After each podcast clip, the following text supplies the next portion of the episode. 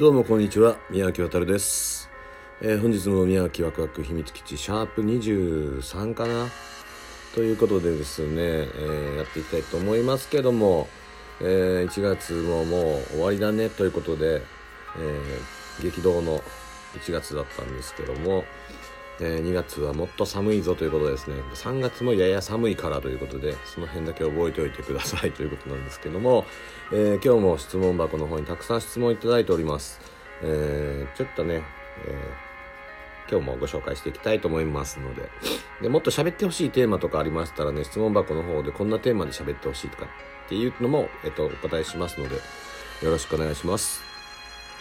はい、それではですね、ちょっと、えー、ちょっと楽曲だったり、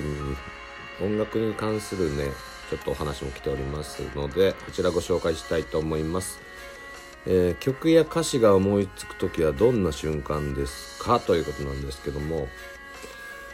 これはね、僕に至ってはですね、まあ僕、ちょっと特殊な作り方をこれいつもしてまして、えっ、ー、と、メロディーが出てくるとかそんなんではなくですね、曲をこれまでの僕のバンドスタイルで言うと、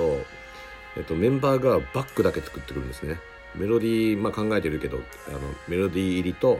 メロディーなしバージョンで、えっと、2個ファイルを送ってきてでなしバージョンに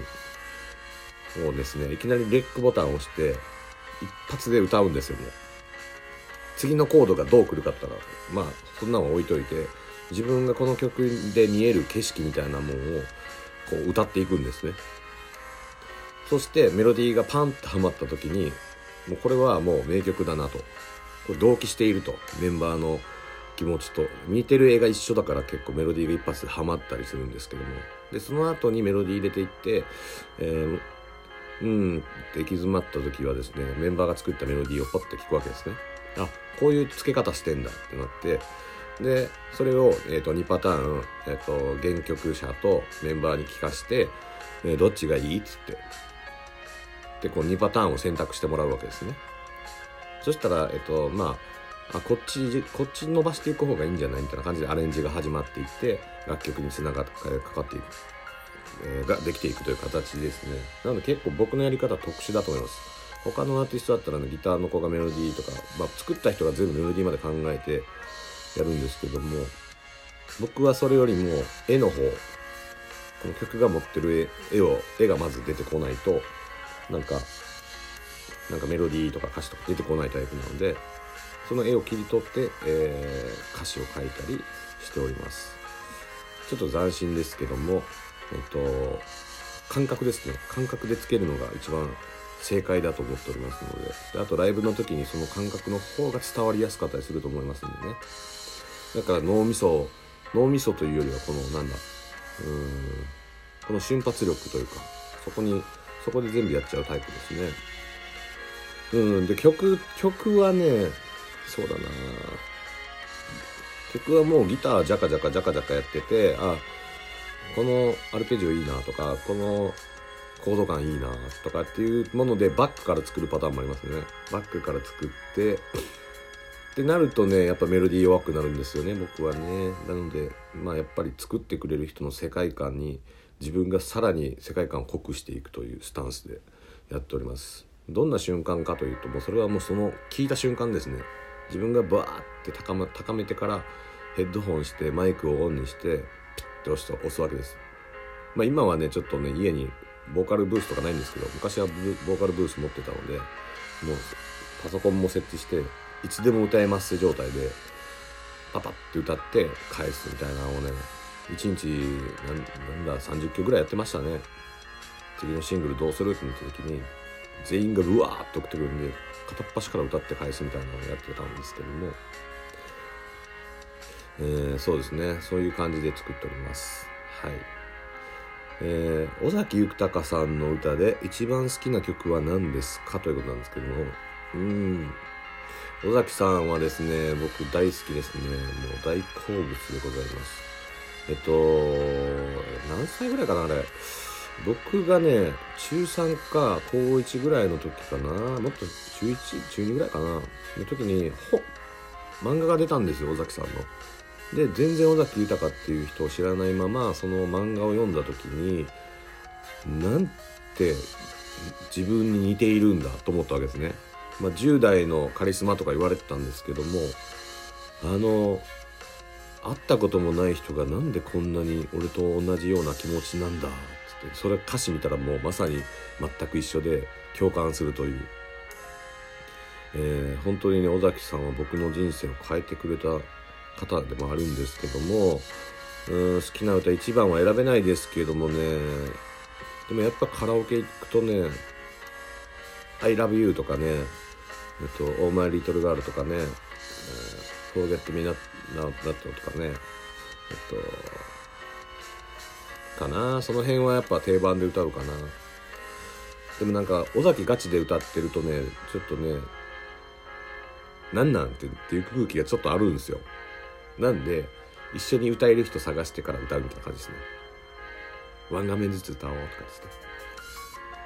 野崎さんもねちょっと一回ガチでカバーしたいなと思ってますけども結構僕尾崎さんの歌ハマるんで、えー、おすすめでございます。是非聴かせてあげたいです今度。はい。さあ続きましてですねえー、とそうだな。ちょっと、えー、恋愛の方の、え、質問でございます。愛しい人からとことん好かれないならとことん嫌われる努力したいです。相手から支えられる感情が喜怒哀楽の度と愛を自分が独占したい。怒りとか涙とか他の人に見せてほしくないのが本音です。一番辛いのは嫌われることより無関心とか興味ないです。周りからおかしいと言われましたがやっぱりおかしいですか？ということなんですけどもえっ、ー、とねこういう時期あるんですよ絶対誰しも。えっ、ー、となんだろうね。うーん。まあだからジェラシーですよね。嫉妬嫉妬ですよね。嫉妬欲っていうのは誰しもあってもう猫猫とか飼っててもね猫がねえっ、と他の人と喋ったらニャーって邪魔してきたり、えーと、テレビとかゲームしてたら邪魔しに来るんですけどあれも嫉妬欲だったりワンちゃんでもありますからこれ動物には全てあるものだと思います。ですがえっ、ー、とですねこの方ねもうえっ、とちょっとだからねえっ、と M なんですよ多分あの、えー、このね感情の喜怒哀楽の中の一番、えーと、ネガティブになりつつある感情を独占したい人って僕結構 M だなと思ってて、えーと、その受け皿の覚悟ができているんですね。で、えっ、と、例えば、えー、めちゃくちゃなんだろうちょっと S と M 混ざってんのかな？めちゃくちゃ悲しい思いしてた時にそれを自分だけに出してほしい。でそれがすごく重たいことでしんどいことだと分かってるけども好きな人だから独占したいみたいになるんですけども、えー、で他の人に見せてるといやいやいやいや私だけに見せろやってなるんでしょうね多分ね。えっとねえっとねこれはね M 体質の方だと思いますかなり、え一番辛いのは嫌われることより無関心とか興味ない。これはその通りでございますね。えっと自分が思ってるより人ってえっ、とね、自分に興味がないんですね。で、これは、えっ、と、海外、アメリカとか欧米の方行くとですね、えっ、とね、もっとなんですね。だから自分の自己主張がガンガンできるのが欧米で、日本人っていうのは結構、えー、なんだ、世間様というね、神様がいて、世間様を気にして生きています。で、えっと、人の顔色見ながら、えっと、み、こうね、あの人がこうだったらこうみんながこうならこうって合わせちゃうのが、えっと、日本人の特性だとも言われてるんですけども、えー、そうですね。まあでも無関心ってねもうだから何も思われないことが一番悲しいですからね。まあこれ僕これはねでも恋愛に置き換えるとちょっとねしんどいと思いますよ。あのえっとミュージシャンだったらえっと叩かれる方か、えっと、褒められる方かどっちかどっちか欲しいみたいな。空気やったやん今日のライブっていうのが一番悲しいんですけども、えー、まあそうですね。恋愛にするとねこれねうんちょっと独占というかまあ独占うんどうしようかな。これどうやって回答しようかな。うん。あのおかしいっていうのはね周りからおかしいと言われましたっていうのはねおかしいっていうのはさっき言った日本人の風潮ですからおかしくはないと思いますけどもただしんどい思いをするのはこのね送ってくれた方でえっとこのね喜怒哀楽の怒と愛の感情っていうのはかなり人を追い込んだりするし、えっと、